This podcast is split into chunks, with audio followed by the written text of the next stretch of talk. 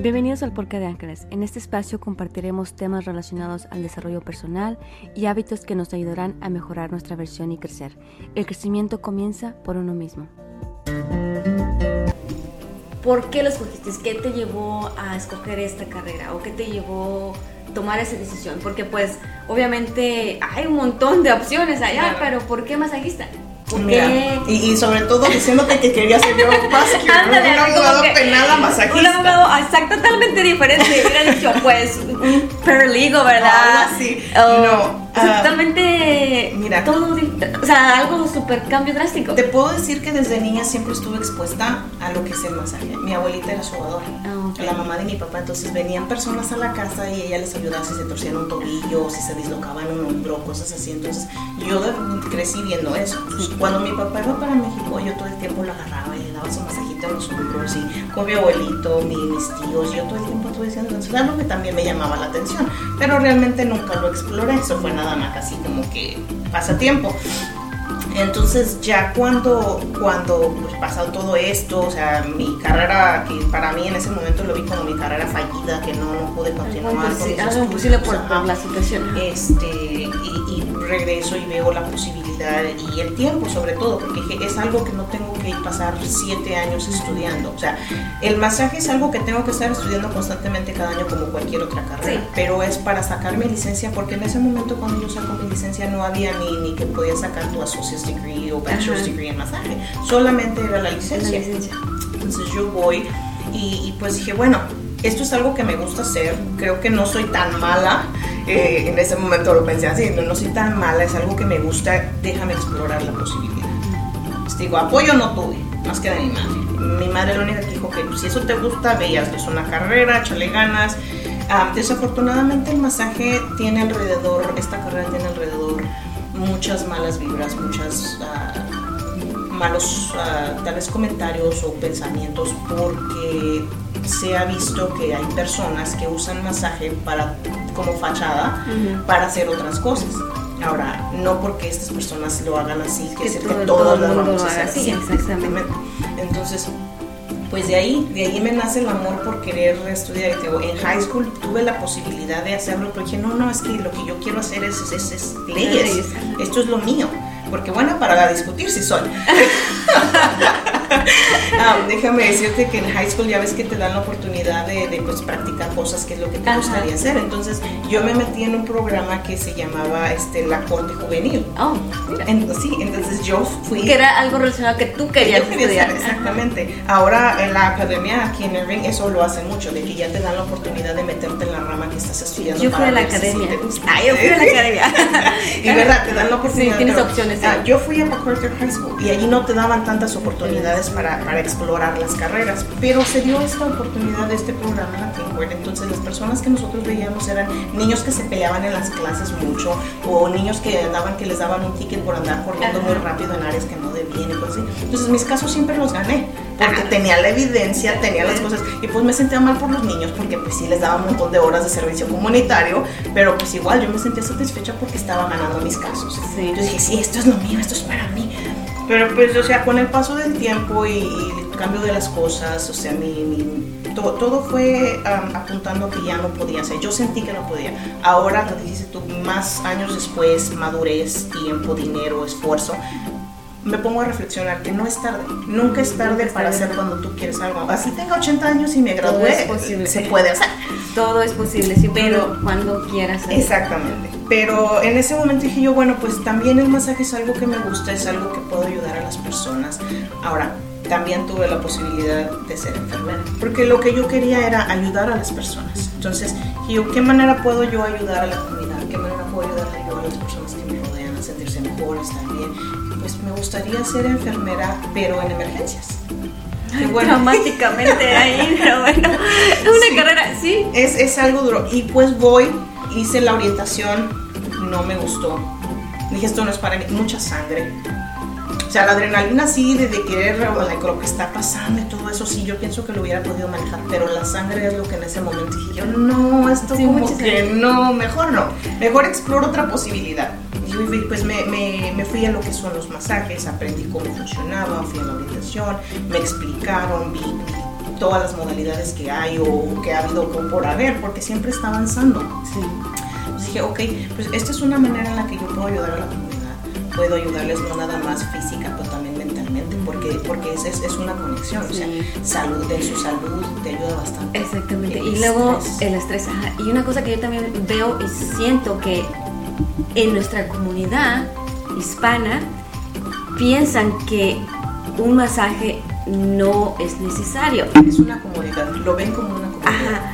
Pero cuando tu cuerpo está de cierta manera, cuando estás de mal humor, ay, porque mucha gente lo confunde con ese, es una, una manera que tu cuerpo se está pidiendo relajación para ti. Y creo que, como dices tú, lo ven como que un lujo, pero no es un lujo, es un Una una apapacho para ti misma. Te puedo hacer una analogía que yo siempre uso con mis clientes cuando me dicen eso, que masaje es nada más un lujo y un masaje no es un lujo. Ah, te pongo un ejemplo a tu carro. Al carro le tienes que hacer cambio de aceite, rotación de llantas, ponerle agua, este, llenarlo de gas cada Cada tiempo, tiempo. porque pues, si no, no va a caminar. Mantenimiento. Tienes que darle mantenimiento a tu coche. ¿Qué pasa si no le das mantenimiento a tu coche? Pues se descompone. ¿verdad? se empieza a quebrar, empieza a dejar de funcionar, si no es una cosa es otra. Entonces, lo mismo pasa con el cuerpo humano. Si a tu cuerpo no te alimentas bien, si no tomas suficiente agua, si no estás relajado, si no te das un masaje, en este caso de para mantenimiento, incluso los ajustes quiroprácticos. O sea, si no lo alineas, porque esa es la alineación. Entonces, si no alineas tu cuerpo, si no lo mantienes, ¿qué le va a pasar a tu carro?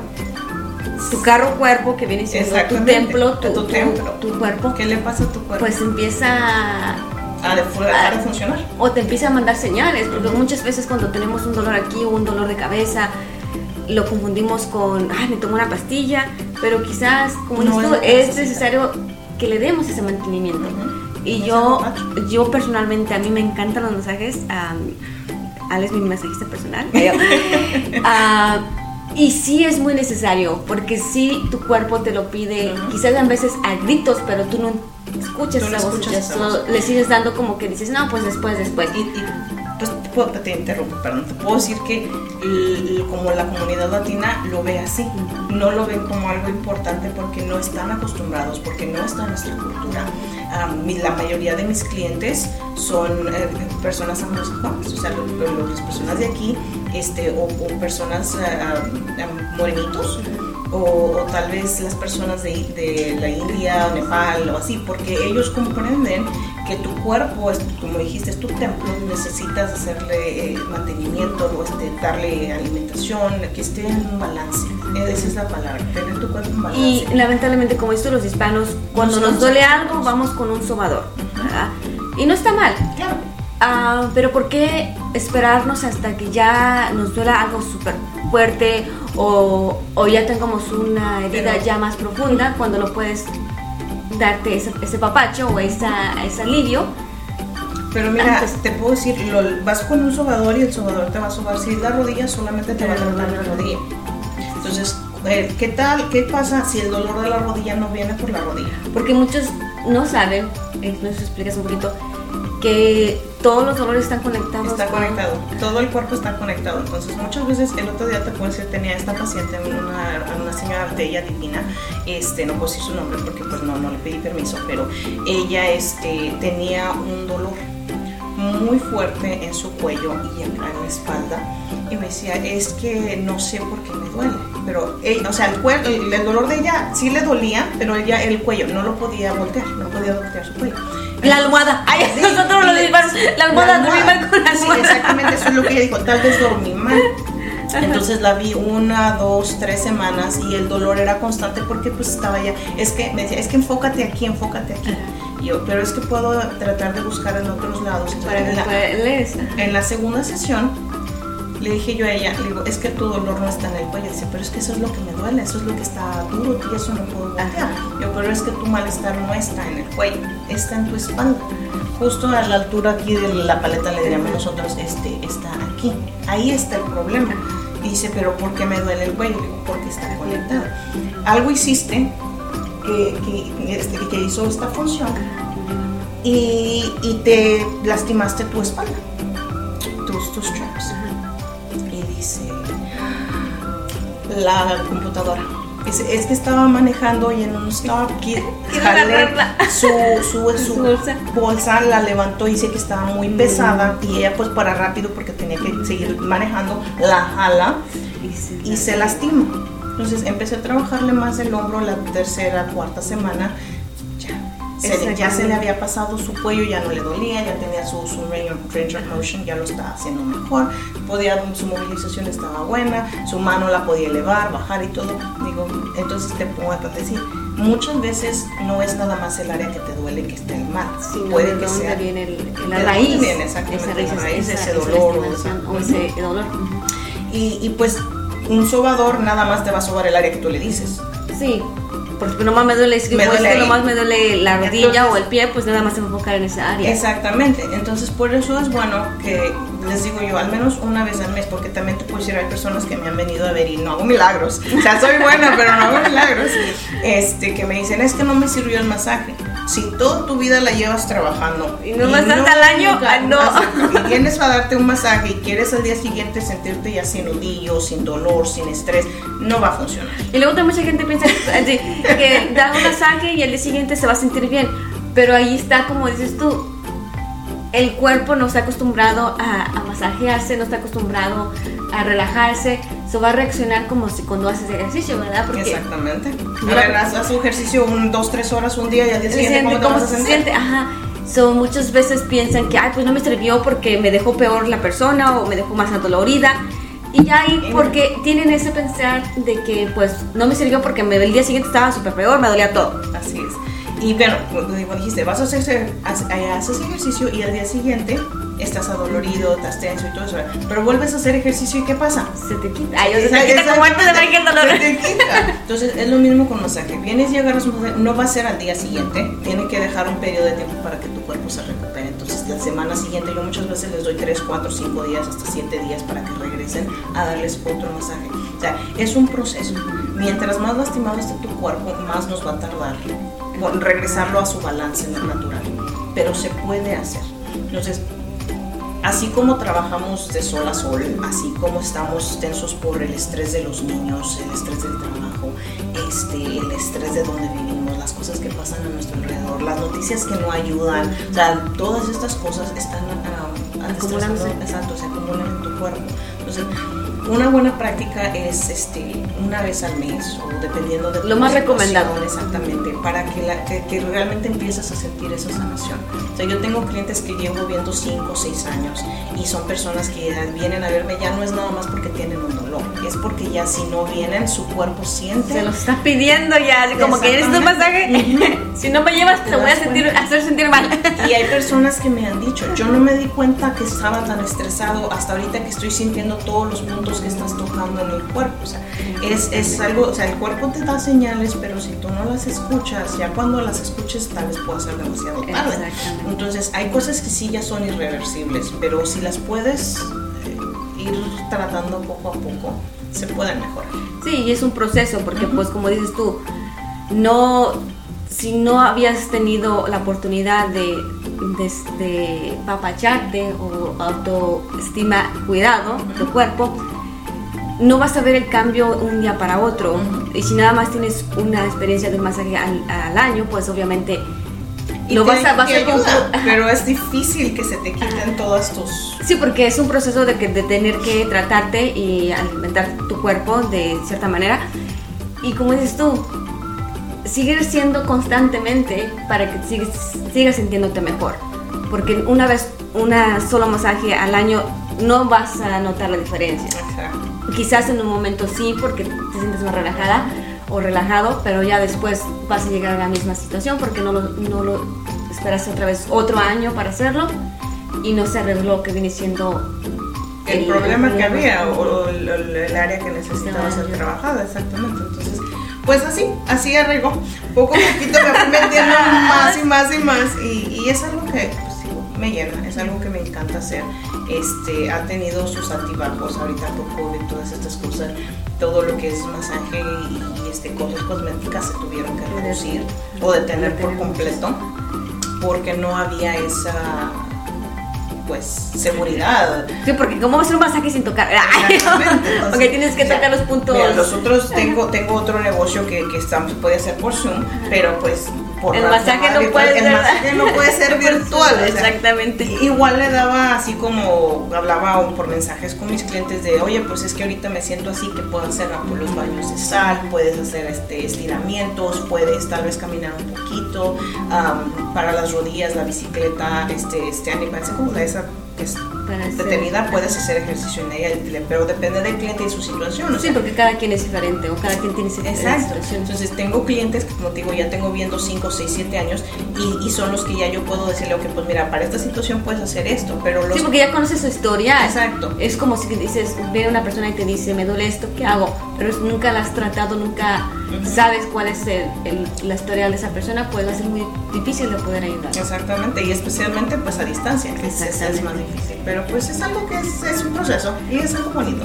Y más que nada porque te gusta, te apasiona, porque cuando hacemos algo que nos apasiona, que nos gusta, lo hacemos con mucha alegría, lo hacemos con, mucha amor, Ah, exactamente con amor, porque lo disfrutas. Cuando haces algo que lo tienes que hacer y no te gusta, se te nota, se nota la, la ausencia de esa persona, se nota la, la, energía y más que nada sí hace las cosas porque las tienes que hacer, porque mucha gente lo hace porque es responsable, pero no te apasiona, no te llena. Exactamente. cuando hacemos algo que nos llena, cambia totalmente todo. Wow. Qué bonito, Ale. Y, uh, y creo que tú tienes el poder de tus manos, porque el poder de las manos hace un gran cambio en el ser humano a través de los tocas, ¿verdad? Así es. Así es. Ahora dime un poquito, ¿cuáles son tus valores o cuáles son los valores que tú le enseñas a las personas o más que nada a tus niñas? Porque ya tienes dos niñas, ¿qué valores les das a ellas o cuáles son los valores que tú tienes en el torno de tu negocio y en la vida? La honestidad yo creo que es uno de los más grandes, el, el, el pasarles eso a ellas. Este, hemos tenido ocasiones que yo creo que todos hemos mentido en la vida no hay personas que no mientan, pero, pero la honestidad es algo que te va a llevar muy lejos. O sea, no por ser honesto vas a ser cruel. Hay que, hay que aclararlo. Hay maneras de ser honestos sin, sin, lastimar a las personas. Pero yo a ellas les he dicho muchas veces, este, no, mira, en este negocio una persona puede hacerse millonaria haciendo lo que no debe. Exactamente. Y, yo he tenido muchas oportunidades o, muchas personas que me han ofrecido mucho dinero por cosas que no están bajo mi licencia, lo que no pueden, no, podemos hacer por, este, no, por lo que nosotros hacemos, lo que es masaje, es algo profesional. Entonces, yo he visto a través de los años muchas personas que pues sí, ganan mucho dinero y todo lo que quieras, pero ¿dónde queda su persona? Y no solo eso, pero como cuando dices a la honestidad es un gran valor porque ahí en de verdad conoces y te muestra lo que es esa persona. Porque cuando una persona no es honesta puede ser hipócrita, lo que viene siendo conclusión hipócrita de que pues soy aquí en esto, pero en otra cosa soy esto. Y no, la honestidad no es su, su persona. Su realidad. Y, pues a ellas yo les he dicho y, se los he platicado, le digo, mira, estas cosas son cosas tal vez ya de gente adulta que, que igual poco a poco vas a ir aprendiendo, pero son cosas que, que, no nada más en masaje, sino la honestidad a través de todo, en tus estudios. Si no estudiaste, dime por qué no estudiaste, no me digas, ah, es que se me olvidó, no se te olvidó, no lo hiciste porque estabas haciendo otra cosa, al teléfono, jugando, etc. Y más ahora que con el teléfono, con el teléfono o la tecnología, mira, por esa parte, gracias a Dios, sí, no que no lo hacen porque sí les gusta. Si yo las dejo estar viendo televisión todo el día, se la pasarían viendo televisión todo el día, pero trato de no. Trato de tenerlas este, haciendo lectura o escritura y ya ahorita tal vez no lo hago tanto como cuando era nada más una. O sea, con la, con la mayor estaba yo estrictísima y todos los días ella tenía 30 minutos de ver televisión, tenía todo el resto del día para jugar, para escribir, para leer. Ella me sabía las tablas desde los cuatro años, o sea, sabía muchísimas cosas. Y es diferente, como, era, como esto era una y, ahora... cuando eran las dos ya como que sí, como que me estresaba más y ya no le ponía tanto enfoque en las cosas. Ahorita sí, ya les digo, le digo, lo que ustedes hacen va a ser para ustedes. A mí no me benefician absolutamente nada. Si tú mientes a la hora de que estás estudiando y después tus exámenes salen mal, a ti es a la que le va a ir mal. No, a mí. Digo, yo ya fui a la escuela y voy a seguir yendo a la escuela para seguir aprendiendo y está en mí, porque ahí pierdes dinero, pierdes tiempo, pierdes ahora sí que tiempo de familia. Entonces digo yo, ya hay que ser honestos. Si vas a querer, las he metido en varias cosas, académicamente y también como culturalmente, las tenía en ballet folclórico. La chiquita lo odia, ya no le gusta estar haciendo las performances, los, los, bailes y todo, ya así que la gente la vea, nunca le gustó. La obligué, como quien dice, por dos años a hacerlo. Y créeme que no le gustó, o sea, en ningún momento dije, le va a aprender a no gustarle, no le gustó. ¿Y cómo es tú? La metiste ahí, pero ahí regresamos como que la metiste porque tú querías hacerlo o porque ella le gustó? La, la metí porque yo quería que lo hicieran. Eh, y muchas veces como papás, en ese punto de vista, metemos a nuestros hijos una actividad que nosotros nos quisiera o nos hubiera gustado estar cuando Yo no lo hice y me hubiera gustado porque no había con quién hacerlo. Las niñas de mi, de mi clase o así, ellas pensaban en otras cosas, los novios o lo que quieras, y nunca pensaron en eso. Mi hermano, él tuvo la oportunidad de competir este, estatalmente en México en ballet folclórico. Entonces yo también quería hacer eso, pero nadie más quería bailar. Así como que tengo niñas, mi oportunidad acá. Sí, y la grande le encanta. Le decía yo, me, me, siento como que fuera un pequeño pavo real allá porque la veía y yo así, ay, ya no emocionada y toda la cosa. Y Tú ahí bailando ahí, sí, le que bueno. Te puedo decir que duré como algunos meses que lo hice. Me metí en la misma academia donde tengo mi niña. Ajá y este, o tenía mi niña, eh, y lo hice por algunos meses. También participé y bailé y también es hermoso, tuve la experiencia y dije, ya, ya no es para mí, ya, ahí nos vemos. ya lo experimentaste, así como que ya. Sí, pero entonces a la chiquita no le gustó eso. Y pues ella le gustó eh, ella, ella ok. Pero, y fue honesta, ahí como este como el valor. Fue honesta, te dijo no me gusta. No quiero hacerlo. Exactamente. Y uh, y vemos muchas veces que muchos niños no son honestos, no, no te dicen no me gusta esto. Pero ¿sabes por qué es? Porque nosotros no les abrimos la puerta para que sean honestos con nosotros. Entonces, si pedimos honestidad, tenemos que dar honestidad. Exactamente. Entonces, que ser el reflejo de lo que, de lo que queremos hacer. Exactamente. Y, y, les he dicho yo a ellas, la, grande me dijo, ya, ahora ya las dos no están haciendo ballet folclórico, las se metieron a hacer gimnasia. Pero te puedo decir, la chiquita no le gusta hacer ningún deporte, no le gusta hacer nada. Ella lo que quiere hacer es pintar. A ella le encanta pintar y es buena le gusta la pintura. debes poner, meter, la tenía en clases de pintura, pero por COVID también las tuvimos que cancelar, entonces ahorita estoy viendo dónde la inscribo otra vez para que tome sus clases, porque realmente eso sí Es lo que, le, la, que la apasiona. Entonces digo yo a ella, ok, vas a hacer algo que te gusta, pero también vas a hacer algo que es bueno para ti, ¿qué quieres hacer? Entonces escogieron gimnasia, ahora están haciendo gimnasia. Pero digo, si, si van a hacer algo, no es por el dinero, no es por lo que cuesta sino por el tiempo que vas a invertir en esa actividad. Si vas a meterte, como dije, te voy a meter, porque también decía que tal vez ballet clásico, le digo que te voy a meter en ballet clásico, pero allá también van a hacer shows y van a estar, entonces te voy a meter y no te vas a salir, porque tú estás escogiendo hacerlo, ahí te vas a quedar un tiempo. Exactamente. ¿Quieres hacerlo o no? No. Ok, perfecto. Sí, porque ya no le gusta a la chiquita no le gusta ser el centro de la atención. Y está muy bien porque cada, cada hijo que tenemos es diferente. Cada muchos niños les gusta estar la atención de todos y otros no, prefieren estar. Yo no quiero que me vea nadie y ya. Y es normal. entonces uno de los valores es la honestidad. La honestidad. ¿Algún este, otro? Pues el, el, yo creo que el más grande de todos es el amor por la familia. Eh, la familia siempre es primero pero en, ese afán de la familia también hay que saber respetar uno a otro, los valores del otro, las, creencias del otro, no nada más este, a querer hacer las tuyas, tu voluntad.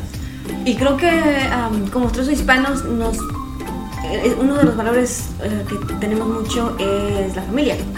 Somos muy unidos en el torno de la familia siempre tratamos de apoyarnos como familia uno con otro hispano, ya sea familia o no familia, porque somos muy amorosos nosotros los hispanos y tenemos, tenemos mucho amor que somos a todo el mundo bienvenido. Todo el mundo es familiar. Ajá, todo el mundo es familia. Dice un dicho que, que si conoces a una persona después de cinco años, ya esa persona se convierte en familia. Y es verdad porque es un gran bonito valor. La familia es, es una base de lo que es nuestro alrededor. Yo te puedo decir, hay personas así que yo he este, adoptado, digamos, como familiares mías y cada quien tiene su lugar. Hermanas no tengo, Dios no me dio la dicha, pero de, de tener hermanas de sangre, pero tengo a mis hermanas regadas en el mundo. Eh, eh, he aprendido a querer a personas que, que, han sido amistades mías o que este, han estado muy cerca de mí en situaciones tensas, buenas, malas, peores, este, que se han ganado ese lugar. Este, y, y hay estas personas que yo las considero hermanas mías o familiares míos se han ganado ese lugar. Y esas son hermanos elegidos. Exactamente. No. Y son los más hermosos porque no son impuestos. Exactamente. Creo que, que una bonita cosa es que cuando nosotros tenemos la oportunidad de, de elegir en nuestra familia, de, de, elegir a esas personas que queremos que sean nuestra familia, porque los hermanos de sangre, ellos no tuvimos la, la dicha de elegirlos, ¿verdad? Porque son hermanos de sangre y pues son ya elegidos por, por Dios o, o como la naturaleza. Ajá. Pero cuando nosotros tenemos la oportunidad de elegir a quién quieres a tu alrededor, es lo más bonito. Porque sabes muy bien, no, no hay filtros en, ese, en esa familia, no hay filtros, porque tú los estás escogiendo. Es. Exactamente. So, valores, um, familia, Familia, honestidad, honestidad. trabajar duro por lo que quieres. Yo creo que no hay como trabajar tú por, por lo que tú quieres hacer. Um, no hay una satisfacción más grande que tú haber luchado por lo que tienes. Porque algo que se te da no lo vas a valorar igual como algo que tú trabajaste para tener. Y, y sí, exactamente, valoras más lo que te cuesta más trabajo hacerlo. Así es. ¿Por qué? Porque lo has estado trabajando. Ujú. Exactamente. So, familia Honestidad y, y el y trabajo. Ok. ¿Y qué es lo que te inspira a hacer lo que haces? ¿Qué es lo que te inspira a levantarte cada mañana? ¿Qué es lo que te motiva? Yo creo que mayor, mi mayor motivación son mis hijas. Mi mayor aprendizaje, eh, mi, mi, mi motor son ellas. Am, poder no darles lo que yo no tuve, pero enseñarles cómo poder tener lo que quieres tener. Am, de niña, yo puedo decir que a mí no me faltó nada porque crecí, aunque muy humildemente, nunca me faltó de comer, de vestir, de un techo donde vivir, una familia, más que nada el amor. Yo creo que eso es algo que les he inculcado a mis hijas, que siempre hay que dar amor este, y ser ah, bondadosos con las personas, porque nunca sabemos de dónde vienen las personas. Exactamente. Este, pero, pero ellas me, me enseñan cada día tantas cosas. Yo soy la persona más impaciente del mundo. Me dicen, ¿cómo es que eres masajista si no tienes paciencia? no sé, no sé. No, si Pero- tienes paciencia, ¿eh? pues es que es diferente. Am, el enfoque en masaje lo estoy tratando de enfocar en otras áreas también para entrar en mi zen y, y mis chakras y todo eso y tranquilizarme porque sí, la verdad soy una persona muy temperamental. Este, pero con ellas he aprendido mucho. Con ellas estoy aprendiendo en el camino, o sea, cada Y día. creo aprendo que los hijos son un- los los hijos son una una enseñanza para nosotros para desarrollar muchas áreas, Definitivamente. Ah, ya sea en aprender y dejar de hacer ciertas cosas. Sí, no. también, ya sé. Sí. Entonces, ellas, ellas me impulsan. Todos los días las veo y su energía me da vida, su- sus ganas de, de- digo, la chiquita, ella, Victoria, este, quiere ser ah, veterinaria. Y luego dice, no, ¿sabes qué? Ahora decidí que mejor quiero ser astronauta. No, o sea, tienen todos Cambia. estos sueños. Digo, ¿por qué no dejar que toda esa, no sé, Ino- inocencia. inocencia vuelva a nosotros para poder querer hacer cosas y lograrlas. Porque nosotros lamentablemente nos cortamos en veces Las alas. Y no debe ser así, como dices tú, debemos de volver a ser niños y Explorar. imaginarnos y tener esas metas cuando éramos niños, esas, esos sueños. Porque en veces tenemos miedo nosotros como ser humano de ser ciertos sueños o ciertas metas. Y de no lograrlo, porque yo creo que el miedo más grande es ese que yo con ellas lo he experimentado de mi temor a no ser una buena mamá, mi temor a no poder sacarlas adelante, ah, han pasado muchas cosas, ahora sí que en estos últimos 10 años, ah, yo ya no estoy con el papá de mis hijas, este, eh, nosotros nos, divorciamos hace años, estoy yo ahorita ya me volví a casar con otra persona, han sido muchos cambios, han sido muchas cosas, pero las experiencias y todo lo que nos está pasando, yo creo que nos, nos impulsa, o sea, yo veo a mis hijas y digo, no les voy a dar todo lo que yo no tuve. Definitivamente ese es el error más grande que como padre podemos cometer, quererles darles todo a manos llenas. Y es lo que me gusta de que dices tú, enseñarles por las cosas que ellos pueden hacer. Exacto. Y es mucho mejor. Es como cuando les enseñamos a, limpiar, ¿verdad? Sí. O a hacer cosas en la casa. Yo soy muy organizada, así de, de plano, súper organizada. yo quiero que mis hijos sean organizados. Y eso es un reflejo de ellos. tú puedes ver el reflejo de ti en tus hijas. So, si tú eres organizada, se puede ver en, los niños porque los niños son un reflejo de nosotros. Eso es tan cierto, porque te puedo decir, yo también era así como bien OCD que todo tenía que estar en su lugar antes de tener a mis hijas. También güey, tengo mis hijas. Pues sí, pero eso es algo bueno, que no lo has dejado de hacer. Pero yo sí dejé muchas cosas, o sea, como que empecé a, a, cambiar mis prácticas, cambiar mis maneras de hacer las cosas. Y a ellas, pues, si, si, veían que yo dejaba mis zapatos en el lugar, pues ellas también empezaron a dejar los zapatos. Sí, porque somos un reflejo. de exactamente.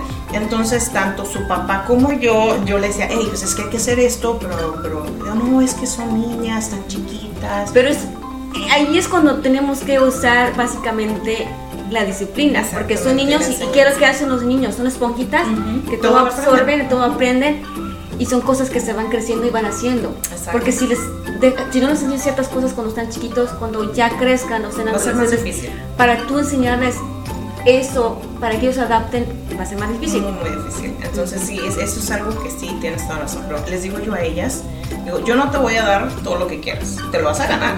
¿Quieres? Ahorita la grande pues ya tiene 11 años, mi niña Citlali, hermosa mi princesa. Ella este, tiene, que le gusta hacer uñas. Ella dice que ella quisiera hacer una nail tech y ella quisiera hacer. Le digo, ok, perfecto, ¿quieres hacer eso? Me encanta pero eso te requiere práctica, requiere este enfoque, requiere hay mucha disciplina, hay mucha competición, ahorita hay mucha competencia de, personas que están haciendo esto. Digo que si eso quieres hacer, si quieres ser una, una este, maquillista o de todo esto que tiene que ver con estética, puedes hacerlo, pero tienes que esforzar.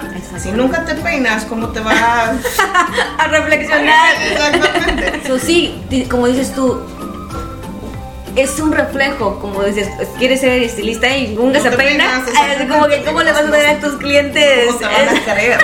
Digo, quieres hacer uñas, pero tus uñas las traes todas mordidas. Digo, pues no, tienes, Ay, sí. que ir creciendo. No sé por qué hacen eso ahora. Son ansias, son muchas ansias. Entonces, lo que le he venido diciendo ella, ahorita está que quiere un iPhone, que le gusta el maquillaje. Tú tienes 11 años, a los 11 años yo jugaba muñecas, o sea, yo dejé de jugar muñecas a los 16, digamos, yo jugaba con mi sobrinita, mis primas, con todo el mundo yo me dice es que tú también tienes que entender que los tiempos están cambiando. Ay, ya ves, ahí te, le, oh te la, te Así me vendo el vaso de Digo, sí, los tiempos están cambiando, pero no por eso tienes que cambiar tú, quién tú eres, tu esencia, tu Y luego también mucho tiene que ver cuando, como dices tú, cuando las personas están alrededor de ellos.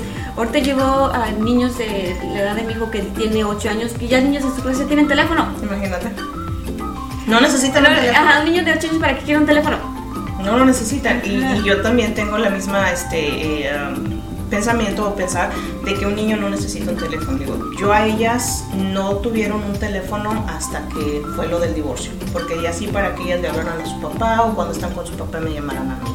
Ah, pero igual, la grande era la que tenía el teléfono, la chiquita yo no estaba de acuerdo en que tuviera un teléfono aún, pero bueno, pues eran las dos, se sentía menos, este, entonces el papá decidió que pues sí, también me iba a dar un teléfono que le dieron uno y el otro gratis. Y digo, bueno, ni modo. Pero igual nunca se los dejamos que los tuvieran para estar metidas en el teléfono. O sea, en eso sí estuvimos de acuerdo. Y es muy importante, como dices tú, en esa parte, porque no es que los estés como que controlando, sino ahora que vemos tanta bullying o tanta cosas que pasan a través de la social media o de la del internet, exactamente. Son tantas cosas que están pasando que, que, hay que prevenirlos, hay que enseñarles qué es lo que está pasando.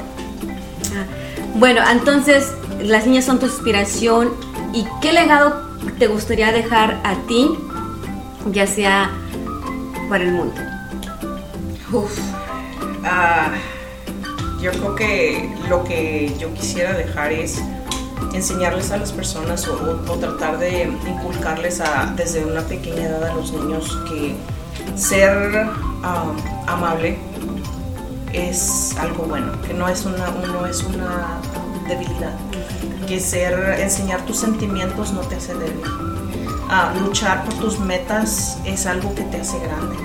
Sea, no debe, eh, como no permitir que, que, las voces alrededor de ti te quiten tus sueños, que, que, que, te corten las alas para luchar por lo que tú quieres. Y, sí, y tienes toda razón porque ahora vemos muchos que no demuestran lo que viene siendo sus sentimientos, porque por el que dirán, porque se van a hablar de mí. Creo que ese legado es muy bonito de que nos podamos expresar de, de, tal manera que nos sentimos. Sí, pero sin ofender a las personas. O sea, hay, hay, maneras en las que tú puedes ser um, escuchado sin necesidad de ofender al mundo. Y lastimar. Y lastimar, porque um, hay personas que no tienen filtros. Mm que te pueden decir exactamente lo que piensan y lo que sienten, pero no se ponen a pensar en que tal vez aquella persona esté pasando por algo y le puedas dar el empujoncito que necesitaba para cometer una mala decisión. Entonces, ser, ser bondadosos, ser pasivos, ser, ser tranquilos, pero ser luchones, echarle ganas de seguir adelante, de lograr tus metas, de, no importa cuál es tu, tu pasado o de dónde vienes, que tu futuro tú lo puedes trabajar y tú puedes llegar a donde tú quieras si te esfuerzas. Exactamente. Y creo que sí es muy bonito todo eso, porque en veces muchas personas como esto lo dicen sin querer decirlo, pero no sabemos lo que la otra persona está pasando.